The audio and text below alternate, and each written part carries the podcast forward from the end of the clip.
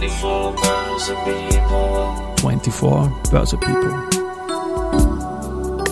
And now in season 10. 10. Are now in season 10. Presented by Babak Group. Presented by Babak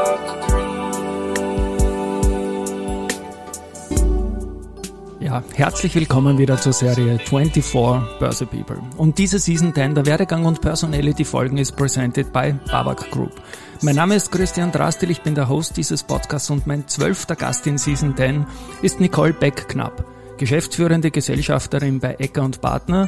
Wir reden über PR, Litigation PR, Public Affairs, Krisenkommunikation, HR und auch ein wenig über die Wiener Börse und Sport. Aber zuerst mal Servus und herzlich willkommen bei mir im Studio, liebe Nicole. Hallo, hallo, danke für die Einladung. Ich freue mich auf die Folge sehr. Ich habe da einige Punkte im Vorgespräch mit dir durchgeackert, die Heimspiel sind fast, im wahrsten Sinne des Wortes. Aber ein grünes natürlich. Ein grünes Heimspiel, genau. Spoiler. Karrierewerdegang Podcast. Kommst auch du nicht aus? Wie hat's bei dir begonnen? Ich weiß von einem Studium an der Uni Wien, Politwissenschaften, Politikwissenschaften. Was waren damals die Beweggründe und dein Einstieg in den Job damals? Ähm, also ich bin ja mehr zufällig in die PR äh, geschlittert. Ich wollte eigentlich die Welt retten, habe auch Politikwissenschaft studiert mit Schwerpunkt, was jetzt ganz interessant ist, Nahost. Ich bin wahrscheinlich einer der wenigen Leute, die äh, ein bisschen mehr Ahnung als der Durchschnitt haben sagen, von, von dem, was gerade passiert, weil ich äh, meine Diplomarbeit über das israelisch-palästinensische Autonomieabkommen oh, ja. geschrieben habe. Damals waren noch gute alte PLO und Rabin-Zeiten. Die Zeiten haben sich radikal verändert, aber das soll hier nicht diskutiert ja. werden. Wie gesagt, ich wollte sogar mal in den diplomatischen Dienst. Jeden, den ich das erzähle, fängt zum Lachen an, weil nein, ähm, ich nicht. Äh, nein, eher meiner Persönlichkeitsstruktur gegeben, weil ich ja doch eher direkt und offen bin und wahrscheinlich eher Schwierigkeiten hätte, wenn mir mal der erste Mann nicht die Hand geben möchte in einem oder die Ghetto-Faust oder so. Ja, ja naja, das, haben. Genau. zwei in Simmering aufgewachsen, trotzdem halbwegs ja. äh, aus dem Ghetto schon heraus. Nein, nicht, ich wohne noch immer dort. Es soll ja kein Podcast über das Scheitern werden, weil das mit dem Weltretten, Nein, das hätte das noch keiner hätte geschafft. Noch keiner ne? geschafft, das ist richtig, das ist, bin ich dann auch irgendwann draufgekommen. Bruce Willis vielleicht manchmal in Filmen. Ja, der ist jetzt auch ähm, schwer krank, das Genau. Wird unser KI-Superstar im Film werden, der Bruce. Ja, genau. das ist richtig. Aber Gut. was das schon interessant war, eben, dass ich dann auch ähm, in einem philosophischen Verlag gearbeitet habe danach. Genau, das habe ich gefunden, Passagenverlag, ja, oder? Ich habe äh, Derrida und postmoderne Philosophie äh, lektoriert. Bin dann draufgekommen, dass das auch nicht ganz meines ist und vor allem, was ich dann irgendwann draufgekommen bin, weil ich auch eher in so NGO, vielleicht sogar in den Kunst- und Kulturbereich gehen wollte. Überall dort, wo kein Geld ist, werden auch MitarbeiterInnen, vor allem Frauen, nicht unbedingt so behandelt, wie man sich vielleicht vorstellen sollte. Mhm. Mir war das dann doch nicht ganz das Richtige und dann bin ich in die Agenturszene schon sehr früh gekippt. Genau, das war Mitte, zweite Hälfte der 90er, ne? Ja, Diese, die Boomzeit. Die Boomzeit, genau, das war wirklich eine super Zeit. Aber das heißt aber, dass Frauen überall dort, wo Geld fließt, auch geschätzt werden, oder? Äh, Im im naja, Umkehrschluss. Ich sage mal so, mehr. Und das ja. ist schon interessant. Also ja. ich finde, äh, in meiner langen Erfahrung mit sehr vielen Kunden aus vielen Bereichen, ähm, wird vielleicht gerade äh, Banken, Versicherungen, ich weiß nicht, ähnliche, sehr, sehr patriarchale Strukturen nachgesagt. Äh, haben sie noch immer, brauchen wir gar nicht reden. Aber ich merke sehr stark, dass äh, viele Unternehmen, gerade auch börsennotierte Unternehmen, mhm. ähm, zumindest aktiv Diversität fördern ähm, äh, vielleicht auch schon mal irgendwo ein, ein, eine Whistleblower-Plattform oder Möglichkeit haben für MeToo. Mhm. Äh, Im Kunst- und Kulturbereich, glaube ich, ist das weniger der Fall. Ja, da hört man ja auch immer wieder einiges. Und ich glaube, dass gerade die Banken sehr brav sind, was die Diversität betrifft, weil es ja auch ein weiblicher Job ist zum Teil. Und die Finanzbildung, da tut sich jetzt viel, ist ja. für mich weiblich sage ich in dem Podcast sehr häufig. Also die Hauptproponenten sind innen. Ja, was wieder typisch ist, um Bildung und Schule und so sollen sich die Frauen kümmern. Aber ich kenne auch sehr viele auch Vorstände, denen das sehr männliche, denen das wichtig ist. Aber ähm, ich, die Rollen sollten vielleicht auch ein bisschen umgekippt werden. Aber es ist schon so, dass da sehr viel äh, Frauen eher dazu neigen, ähm, vielleicht mal auch etwas zu machen, weil es dem guten Zweck dient. Mhm ähm, was ja prinzipiell was Positives ist, das sollte auch in der Gesellschaft mehr wertgeschätzt werden, aber gleichzeitig auch äh, merken, dass die dann halt auch in diesen Strukturen, wo dann meistens doch ein Mann oben steht, auch das hat sich schon radikal verändert, ja. damals war es schon noch, noch viel, viel stärker so, dann bin ich halt wirklich in die Agenturszene, wollte nie in die PR-Agentur. Das war was für mich, was furchtbar oberflächlich war, mein Verständnis. Habe dann ein Studium äh, in Krems gemacht zum Thema PR und integrierte Kommunikation, um da ein bisschen mehr Basis zu haben. Das sind wir Anfang der Nullerjahre. Ja, ich, genau, weil ja. nur mit Geschichte allein kommt man nicht durch, obwohl ich merke, dass das schon hilft. Ja, klar. die Welt ja, zu genau. verstehen, weil ja, genau. es wiederholt sich doch sehr stark. Und äh, bin wahrscheinlich, weil ich immer das Schwierigere suche, dann auch, äh, ja, teilweise in die Finanzkommunikation, aber sehr schnell in die Krisenkommunikation hineingerutscht. Und wenn man Finanzkommunikation und Krisenkommunikation macht, macht man irgendwann mal Litigation PR. Weil mhm, genau, das habe ich jetzt schon viele Gäste gefragt. Litigation PR, das ist natürlich ein Thema geworden und es wird uns auch bleiben, gar keine Frage. Ich sehe dich als HR-Expertin, als Expertin auch für Cyberattacken sehr stark wahrgenommen, aber da kommen wir dann später dazu. Ich gehe jetzt mal ins Jahr 2003, das ist heute vor 20 Jahren und ein paar Monate da dazu. Da bist du bei Ecker und Partner dazugekommen? Wie ist es da losgegangen? Was waren deine ersten Aufgaben damals bei der Agentur von Dietmaker? Oh, ich, äh, meine allererste Aufgabe war, bevor ich überhaupt angefangen habe, ein Konzept für einen Neukundenpitch zu machen. Und das war Opel. Ist kein kleiner. Ist kein kleiner. Noch dazu Autos und ich, mhm. ist kein ja, genau. gutes Verhältnis. Äh, ich finde sie nur schrecklich, wenn sie stören mich beim Radfahren und ich habe keinerlei emotionale Beziehung zu Autos. Und du hast die Idee gehabt, die könnten, ihr könntet Nein, aber es war, nein, es war damals für Erdgas, also oh. Alternative oh. ja. und wir haben es gewonnen. Also ich Schön. bin gleich mal mit einem Neukunden angekommen. Und ähm, das äh, war sehr spannend und was schon ist, ist, man sieht, ich habe damals angefangen, dort eine Unit aufzubauen, eher äh, Bereiche wie Dienstleistung. Sag ich mal, das, was viele als langweilig empfinden, finde ich ja meistens als viel spannender mit meiner Kollegin Vanessa Salzer, die auch noch immer in der Agentur ist. Unsere erste Assistentin, die Nele Renzenbrink, ist äh, mittlerweile bei uns Direktorin. Mhm.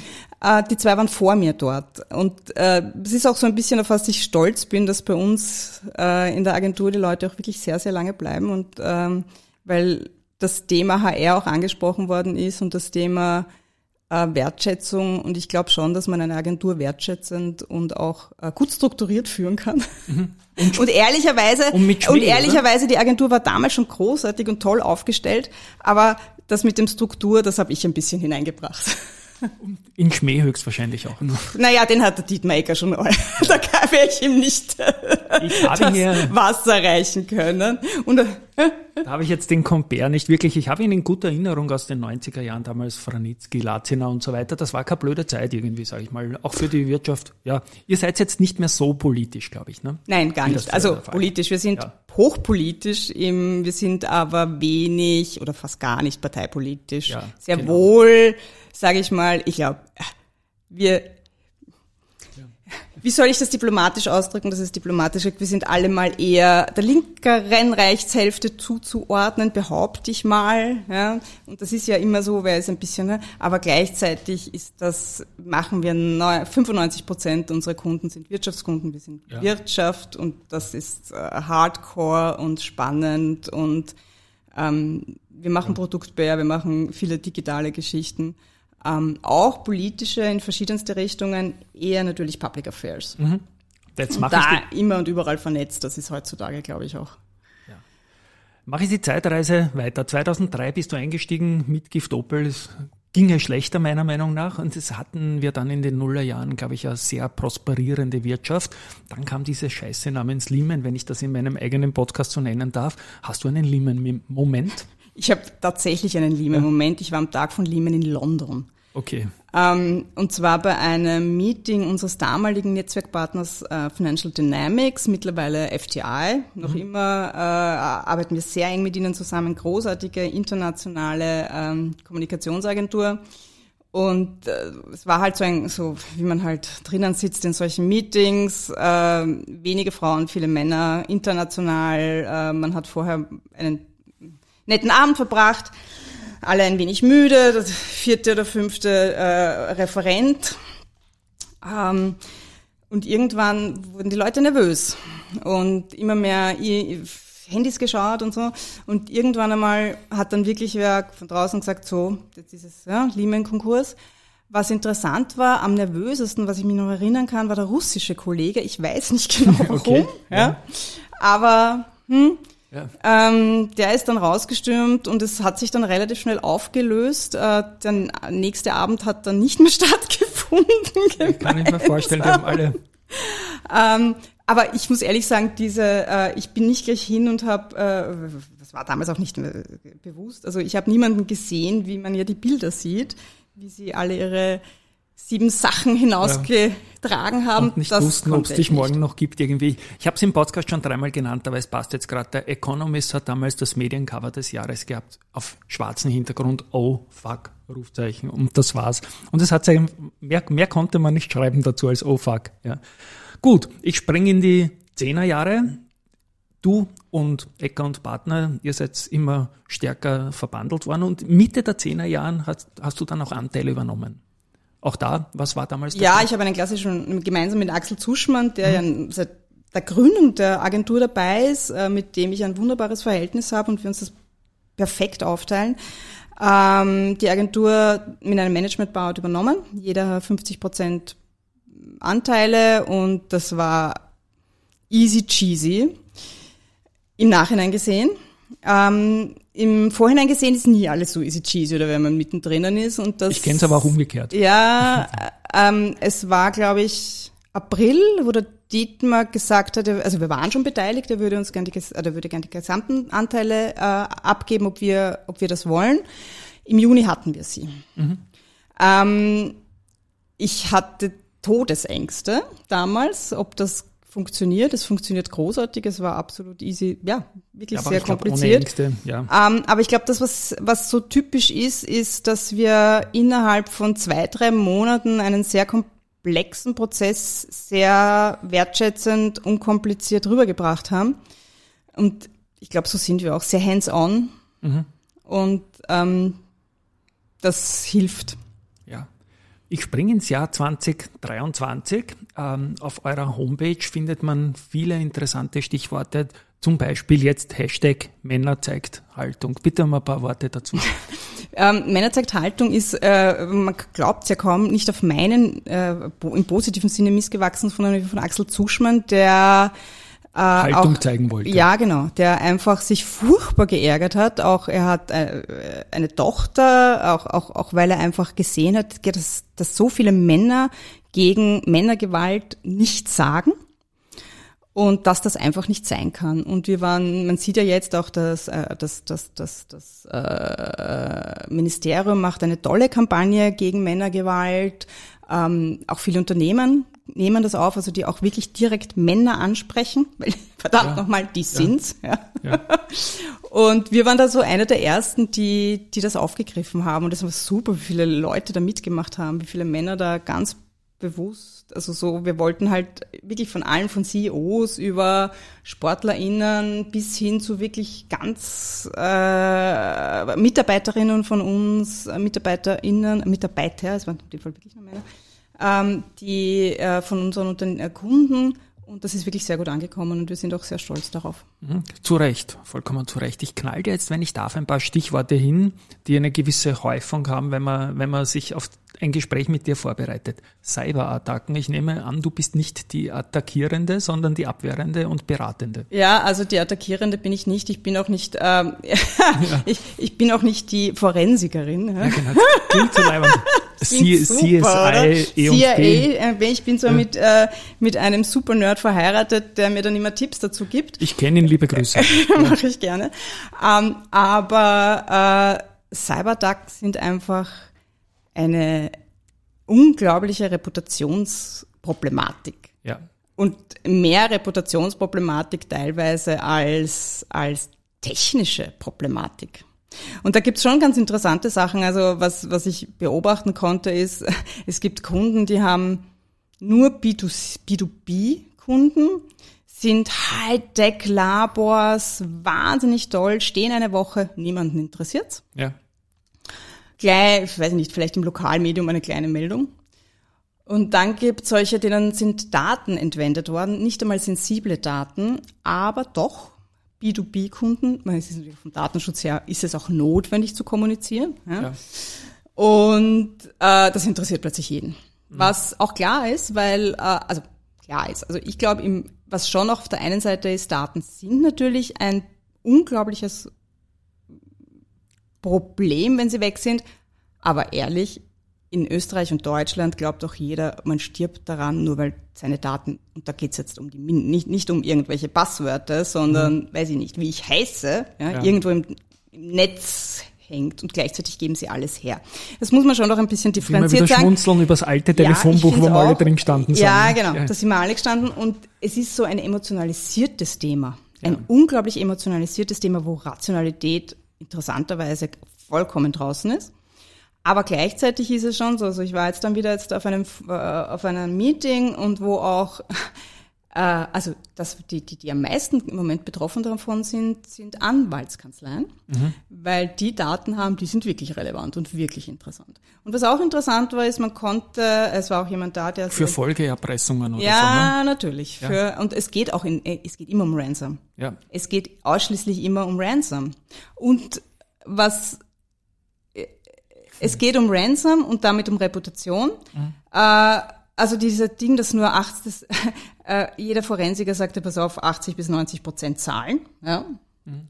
Also die meisten zahlen, weil es in der Relation um einiges billiger ist, als sich mit dem sonst herumzu, äh, herumzuschlagen. Aber man weiß ja nicht, ob man damit frei ist. Es ist ja ist nur ein potenzielles nicht. multipliziertes ist Opfer. Das, ich glaube, also ja. ich habe jetzt auch den Eindruck, es zahlen immer weniger, weil es ja dann äh, im Darknet sehr wohl herauskommt, die Zahlen. Genau, ist ein guter Eine gute Einladung dazu. Ja. Perfekt, und was das ja. Interessante ist, ist, ich habe ein, bei meinem, eine, eine meiner ersten Fälle, die, wo auch öffentlich, also wirklich öffentliche Daten oder öffentliche Daten von, von äh, Endkonsumenten betroffen waren, war der Datenschutzexperte und der Datenschutzanwalt. Das erste, was er mich fragte, was können Sie garantieren, dass alle Medien darüber berichten? Mhm. Das finde ich auch interessant. Ja. Erstens mal in einer Krise ist mir das noch nie passiert. Äh, und zweitens einmal äh, muss ich dann halt auch als Ex als PR-Mensch sagen, nein. Ja, ja, Aber das kann ich nicht. Das kann genau. ich nicht. Aber äh, die hatten die Daten nicht mehr von ihren Kunden und die Kunden mussten informiert werden und deswegen muss es oh. eine breite Öffentlichkeit geben. Also man muss man also genau, denken, also ja. es, man muss vollkommen schräg denken. Die primäre Zielgruppe ist die Datenschutzbehörde. Also bei mir in meiner Welt spielt natürlich schon massiv rein, ob das Ding börsennotiert ist oder nicht. Das ist extremer das Unterschied. Ballfinger war so ein Fall, die da, ja. glaube ich, auch super damit umgegangen ja, sind. Continental ja, zuletzt ja. in Deutschland, Ganz sehr gut Commerzbank damit. jetzt ja. vorgestern. Ich meine, wir senden Ende November, keine Ahnung, die, also wir senden nicht Ende November, wir sprechen Ende November, das kommt dann gleich noch einmal bei der Warimpex, ähm, senden knapp vor Weihnachten die Folge. Ähm, Commerzbank sind irgendwelche heiklen Abbuchungen gekommen von Konten und die gleichen das mal aus, was man jetzt liest. Ne? Ja, also man der, muss auch. Der Overkill, bitte. Das ist der absolute Overkill. Ja. Ähm, und man kann, also das ist natürlich schon ein interessanter Punkt, weil hier geht es ja nicht nur um Daten, sondern hier, hier, hier wird ja wirklich in die Produktion gehackt eigentlich. Ja. ja das passiert, das, das, das, das passiert nicht so oft, muss man ehrlich sagen. Das, was meistens passiert, ist einfach, dass die Daten im Darknet landen. Und mhm. das Darknet ist also äh, vollkommen unterschätzt von uns, was da alles passiert. Da kann man sich den Hacker um gar nicht viel Geld äh, mieten. Man kann sich die äh, Missinformationskampagnen mieten, die dann mhm. rauskommen über äh, Telegram, äh, Discord und sonstiges, über Social Media, bis sie dann, äh, ähm, ja. Jetzt haben wir auch diese traurige Auftragsmördergeschichte gehabt. Fürchterlich, was da geht. Ja, es geht ja. alles. Und, und Aber, uns ist ja. da, und es ist, äh, wenig bewusst, gerade was für Reputations- und Kommunikationsrisiken da sind. Ja, wie viele äh, Kampagnen da abgehen, das ist schon heftig. Ja, und die Weiterentwicklung des Zahlungsverkehrs unter Anführungszeichen hat halt dazu geführt, dass man nicht mehr alle Zahlungsströme nachvollziehen kann und damit auch Tür und, Tür und Tor geöffnet ist, um solche Bösartigkeiten letztendlich dann auch zu begleichen in Coin oder Cash. Ne? Genau. Ja. Und das Passwort meiner Tochter mit dem, mit ihrem äh, Geburtsdatum sollte man sich vielleicht zehnmal überlegen, ob man das mhm. nimmt oder nicht ich mittlerweile. Nicht, deine, ich, ja, absolut, ja, absolut, absolut. Na, man kriegt es auch immer wieder dann in diesen Wellen auch als Privatperson mit. Diese Authority war heuer ein Riesenthema zum Beispiel. Ich glaube, ich habe noch nie so viele Mails von der FMA bekommen, wie heuer, ja, also unter Anführungszeichen natürlich. Und nein, das bleibt uns, das ist ganz klar.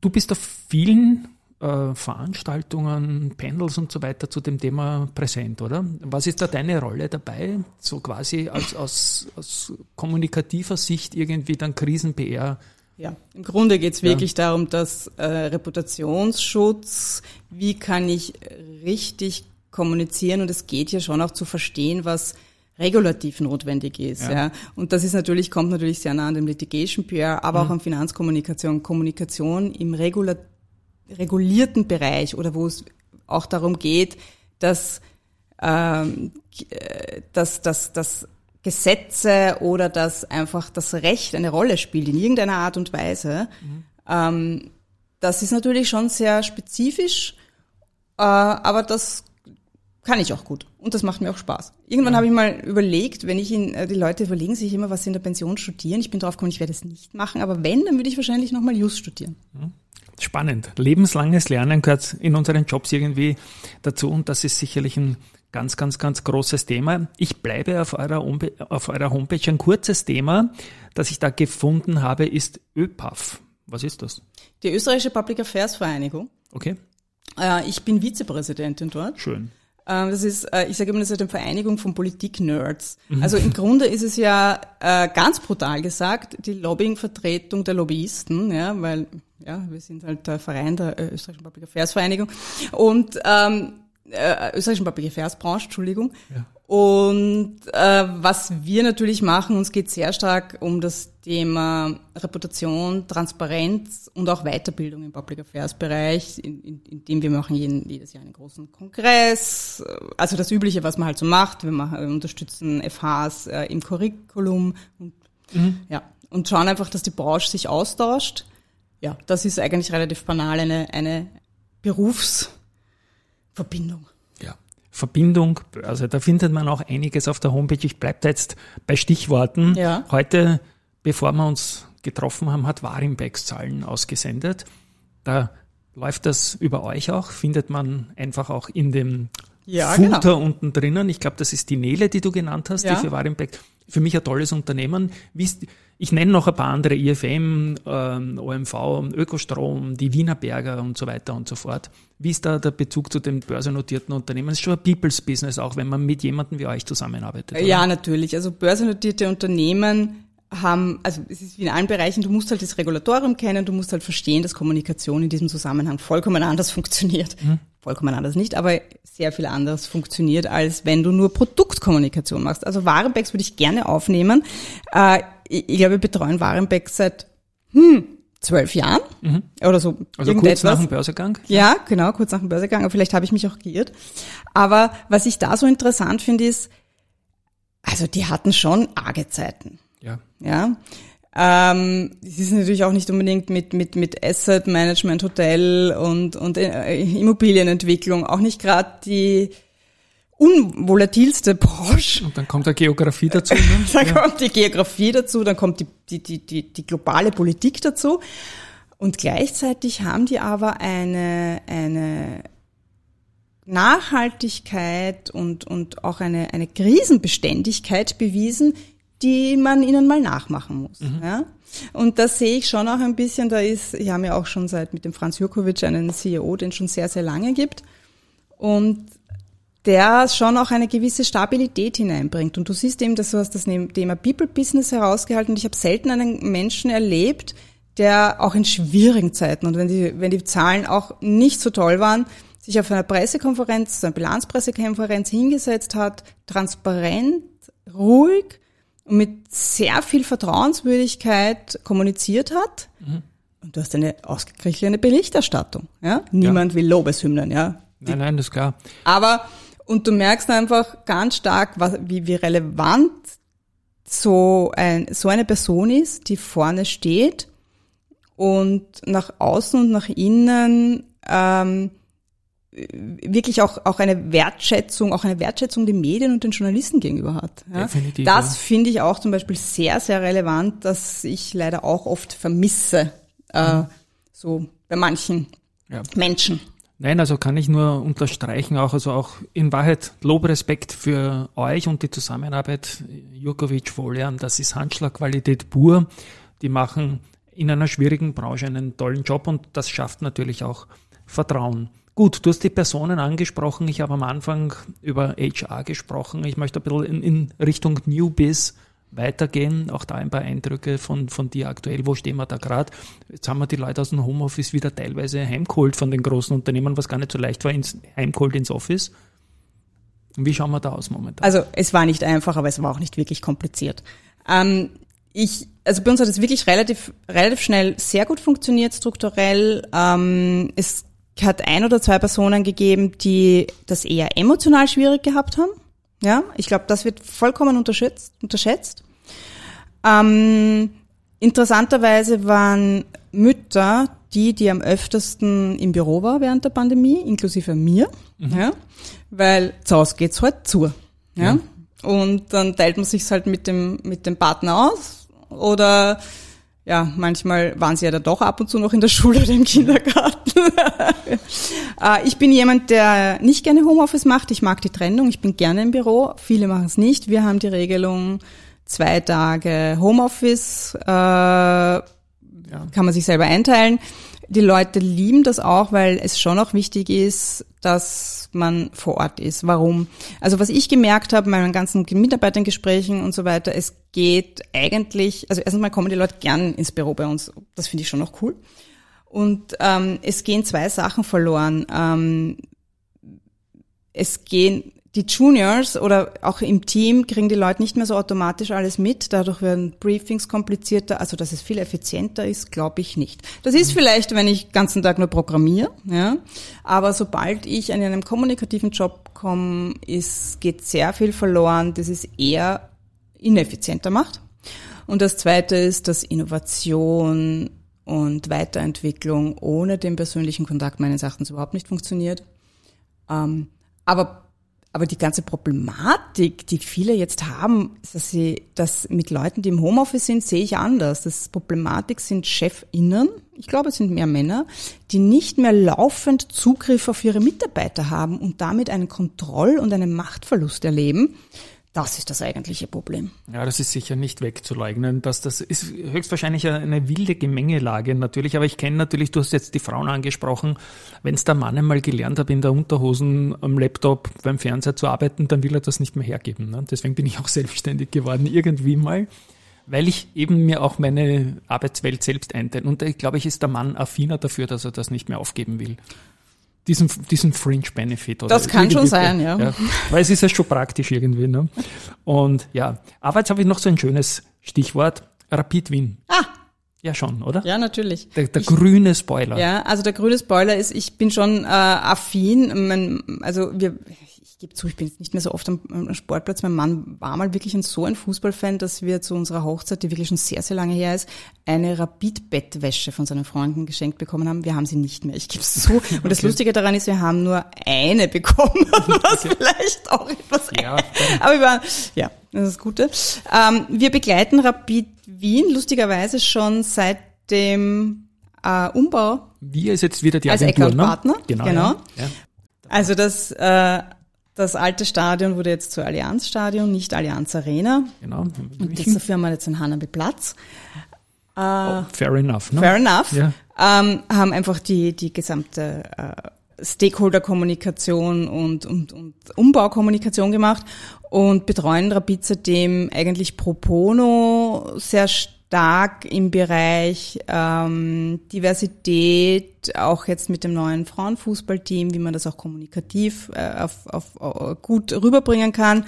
Was äh, mir persönlich schon wichtig ist, es wird vielleicht nicht jeder so sehen wie ich, aber ich habe mich nicht immer wohlgefühlt bei Matches, wenn, auch wenn ich mit meiner Tochter dort war, die es wahrscheinlich vielleicht nicht so, nicht so hart sieht wie ich, ähm, aber eine gewisse, also wenn ich mal dann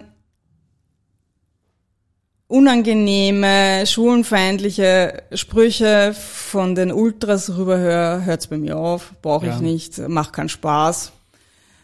Obwohl ich die Ultras auch äh, sehr spannend, lustig und auch sehr divers finde. Alles part of the DNA ja. vom Verein natürlich auch, ja. Aber ich glaube schon, dass es hier, wenn man sich auch den internationalen Bereich anschaut, eine ganz andere Anforderung gibt und die wird Rapid immer mehr gerecht. Mhm. Es wird ja eh Zeit, dass diese großen Fußball-Club-Brands in Österreich mal jetzt da starke Frauenteams aufbauen. Ja. Und da beratet ja mit, wenn ich das richtig naja, verstanden habe. Naja, nur kommunikativ, kommunikativ, nicht inhaltlich. Ja. Also keinen Spielerkauf, kein, keinen, kein Scouting oder so. Nein, also ja. da würde ich mal sagen, bin ich nicht qualifiziert. Spielerinnen kaufen sicher. Ich habe ja. mal Fußball gespielt, aber ich war ja. nicht wirklich gut. Ja, man sieht dir Sportlichkeit auf jeden Fall an, gar keine Frage. Und wir werden ja irgendwann hole ich dich mal ab von der äh, Ecker und Partner, von der Agentur und äh, dann machen wir dort den Plauderlauf, weil jetzt am Vormittag geht's natürlich nicht. Ähm, also Fußball-Fan, aktiv und passiv bist du da nach wie vor drauf? Schaust du Rapid-Spiele im Fernsehen? Nein, ich schaue im Fernsehen gar keine Fußball. Ich habe keinen Fernseher, seitdem ich äh, 24 Jahre bin. Das ist, glaubt mir ja fast niemand. Ja. Aber es ist super. Ich überlege gerade, ob ich das, aber ich glaub's dir. Ja. ja. Ähm, aber ich, äh, man kann seine, äh, erstens mal keinen Fernseher zu haben, ist ja seitdem es Internet gibt ja, ja. eh relativ. Das ist einmal das eine. Und aber ich komme aus einer Familie, meine Mutter, äh, mittlerweile ver verstorbener Vater, hatten Sky und das war das Wichtigste überall, weil ähm, überhaupt, weil da jede Art von Sport da zugeschaut wird. Ich schaue mit meiner Mutter manchmal auch Snooker. Das finde ich ganz lustig. Nächtelang habe ich Snooker geschaut. Ja. Und sie liebt es und sie kennt sich auch aus, letztens Golf und was ich ja furchtbar langweilig finde. Ähm, und was meine Eltern gemacht haben, sie haben sich noch zu alten Zeiten Tennismatches aufgenommen und dann mhm. angeschaut. Wow. Also mein Vater schaut Tennis durch. Ja, mein Vater war, ich glaube, er wusste kurz zu seinem Tod noch alle seine, alle Spiele von Dominic Thiem. Ja. Es war ihm sehr wichtig. Ja, ja, das kann schon. Snooker wollte ich noch sagen. Ich bin da, ich habe nächtelang geschaut, bin immer wieder aufgewacht, weil da hat damals im DSF oder Eurosport die Erotikwerbung in der Nacht, die war tausendmal lauter als der Snooker selber, wo es keinen Ton gehabt hast. Bist immer wieder durch Gestöhne aufgewacht, hast dann wieder den Eltern erklärt. Also das habe ich in meiner Jugend immer geschaut mit meinem ersten selbst gekauften Fernseher. Wegen an Snooker und nicht wegen der Erotikwerbung. Und jetzt noch die Frage, wir wissen, auf welchen Trend Sie morgen treffen werden, behauptet Ecker und Partner auf der Homepage. Also, sagen wir es, genau, auf Wienerisch. Auf welche, da gibt's viele, ne? Etliche haben wir da jetzt. Naja, ja, wir haben schon einige äh, Dinge. Ähm, ich meine, wir können ja nur von Kommunikationstrends sagen, weil wir sind ja nur die Kommunikationsexpertinnen, vielleicht auch politische Trends. Und ähm, was wir schon merken, ist, dass äh, dass das Verständnis, wie Kommunikation und wie Leute Medien, und ich rede jetzt von allen Medien heutzutage rezipieren, gerade bei unseren Kunden, die in den Entscheidungsträgern sitzen, nicht ganz verstanden wird. Und ich in einem Alter bin, wo ich es manchmal auch nicht mehr ganz verstehe. Wir aber hier Leute haben, die, was das Thema, weiß ich nicht, Framing, ähm, was das Thema Fake News, was das Thema, wer wie welche Art von sozialen Kanälen benutzt, mhm. ähm, schon ganz anders angehen. Und was ich schon interessant finde, ein Thema, den ich fast, fast ich meine, wenn es nicht so traurig, traurig ist es nicht, wenn es nicht so unangenehm wäre, wäre es ja fast lustig. Wir haben gerade einen Kundenpitch nicht gewonnen. Sehr äh, lustig. Verdammt lustig. Weil oder? wir zu digital sind. Okay. Also weil wir im Pitch zu digital sind, dass wir immer geglaubt haben, wir sind äh, ein bisschen, ja, wir sind immer so kopflastig und können nicht so vielleicht auch mal so Kampagnen denken. Offensichtlich ist dem nicht so, aber die haben sich nicht um die Umsetzung getraut. Ja, und haben auch immer gedacht, ja, gut, also vor allem, wenn ich ein, ein Unternehmen, das selber ganz stark nach außen hin Digitalisierung kommuniziert, ähm, finde ich schon spannend. Ja. ja. Ähm, manchmal setzt man auf die Trends und man denkt sich, die Unternehmen tun es auch, aber sie tun es dann doch nicht. Ja. Also man lernt immer weiter und trotzdem nie aus. Ich glaube, das ist auch so eine Bottomline. Meine immer letzte Frage ist Karriere. Werdegang Podcast, wir haben über dich gesprochen. Was hast Tipp für junge Leute, die jetzt vor dem Berufseinstieg stehen und sagen wir mal in die Kommunikationsbranche gehen wollen? Wie geht man das am gescheitersten an? Ähm, es ist vollkommen, nein, nicht vollkommen, es ist relativ egal, was man studiert weil eine gewisse Allgemeinbildung, ein Interesse an so ziemlich allen Themen, die irgendwie gesellschaftspolitisch und wirtschaftlich miteinander zusammenspielen, sind relevant. Das kann ich Just studieren, Kommunikation, Politik. Ich kenne eine Biologin, äh, Psychologie. Ja, alles hat eine Basis in der Kommunikation.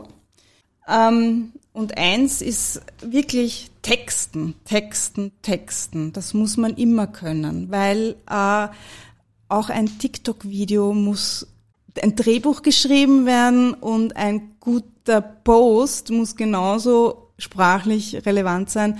Und was wir im täglichen Leben haben, es ist noch immer ganz viel Texten. Das muss einen Spaß machen, das muss man können, das ist die Basis. Und das Texten auf dem Sprache Namen, ist schön ja. und wichtig da fährt die Rettung gleich vorbei, weil es muss mehr getextet werden. Die Rettung kommt in jeder Folge irgendwann einmal vor, diesmal jetzt nach Minute 36. Das ist zugleich auch das Schlusswort und ich spiele meinen Abspann. Ich habe überzogen sechs Minuten eigentlich zur Durchschnittszeit, weil es mir so viel Spaß gemacht hat. Lieber Nicole. Ja auch, danke. Wunderbar, freut mich sehr. An euch da draußen, ich glaube, es war unpackbar viel Inspiration dabei und ein Tschüss einmal von meiner Seite. Auf Wiedersehen. Ciao. Descended by Crew.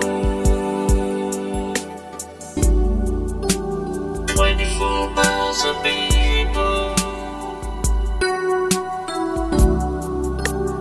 Now in season ten. ten, ten.